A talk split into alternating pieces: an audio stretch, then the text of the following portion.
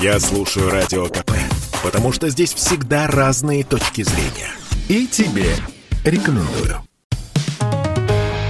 «Экономика» на Радио КП. Здравствуйте, дорогие радиослушатели! В эфире наш ежедневный обзор главных экономических новостей. Из-за роста акцизов нелегальные продажи сигарет в России увеличились на порядок. За последние пять лет ставка акциза на сигареты и папиросы выросла почти вдвое, а доля нелегальных продаж больше, чем в 10 раз. Такое положение заинтересовало счетную палату, которая проанализировала, что у нас происходило с акцизами и как это влияло на рынок. Как выяснили аудиторы, акцизы на табак и все, что с ним связано, дают федеральной казне около 3% всех доходов. До 2018 года поступления от них росли, но потом, как следует из анализа счетной палаты, что-то сломалось. Акцизы увеличивались, а поступления в казну стали падать. Вроде бы в этом можно увидеть скорее хорошее, да? Хотели, чтобы народ стал поменьше курить, вот и получили. И правда, с 16 по 20 год объем проданных сигарет и папирос сократился почти на 28%. Среди причин действительно отказ от курения и переход на электронные сигареты, а также рост продаж нелегальной продукции, с которой акциз в бюджет, естественно, не поступает. Счетная палата приводит оценки независимых аналитиков, э, по которым доля левых продаж увеличилась в нынешнем году до 10 с лишним процентов то есть в сравнении с 2016 годом, как мы уже говорили, более чем в 10 раз. Потери бюджета из-за этого составили 295 миллиардов рублей. Как отметил аудитор счетной палаты Андрей Батуркин, на 2021 год ставки акциза почти на все виды табачной продукции были увеличены на 20%. Это вызвало недовольство как бизнеса, так и потребителей. И на этом фоне доля продаж нелегальной табачной продукции растет. В некоторых регионах она составляет более 40%. В качестве одной из причин роста табачного левака аудитор называет разницу в ставках акцизов на сигареты в России и у наших товарищей по Евразийскому экономическому союзу. Это Белоруссия, Армения, Киргизия и Казахстан. У нас с ними общая таможенная граница, а акциз у них меньше. Что же делать? Счетная палата предлагает передать часть доходов от акцизов на табак в бюджеты регионов. Сейчас на местах нет никакого стимула следить за порядком в этой сфере, потому что весь акциз сигарет поступает в федеральный бюджет.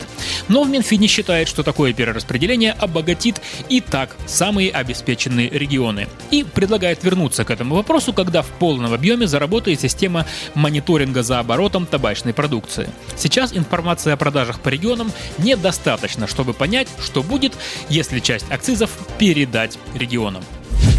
Ну а если новости о сигаретах вам не так интересны, то давайте поговорим о зерне. России сулят новые победы над Америкой в экспорте пшеницы. У США и Канады возникли проблемы, связанные с дефицитом удобрений, а значит на будущий год у североамериканских фермеров может упасть урожайность пшеницы. И по прогнозам для России могут открыться новые рынки, которые до этого, так сказать, занимали североамериканские конкуренты. Кстати, экспорт пшеницы из Штатов резко снизился уже в этом году. Из-за засухи американское зерно подорожало и поэтому, понятное дело, стало менее привлекательным на мировых рынках. В России урожай зерновых неплохой, но хуже прошлогоднего, и объемы экспорта ниже, чем в прошлом году. Тем не менее, мы в передовиках. Единственный наш конкурент по объемам экспорта пшеницы нынче – Евросоюз.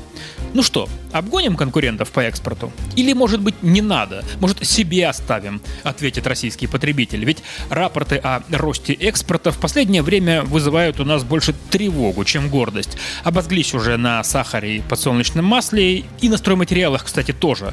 Все это сильно подорожало как раз потому, что их гнали за рубеж из-за роста цен на мировых рынках. Вот и цены на пшеницу на мировых рынках сейчас бьют рекорды. И все же, есть ли предел у российского экспорта зерна, чтобы не поставить под угрозу свои отечественные прилавки. Директор Центра агробизнеса и продовольственной безопасности Высшей школы корпоративного управления РАНХИКС Анатолий Тихонов успокоил наших читателей и слушателей. Не переживайте, что экспортеры вывезут все.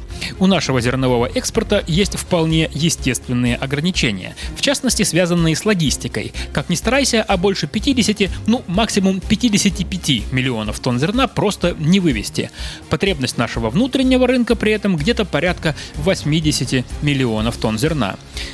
Мы же стабильно собираем больше 120 миллионов тонн даже не в рекордные годы. При этом надо понимать, что экспорт это деньги, которые остаются у нас в стране.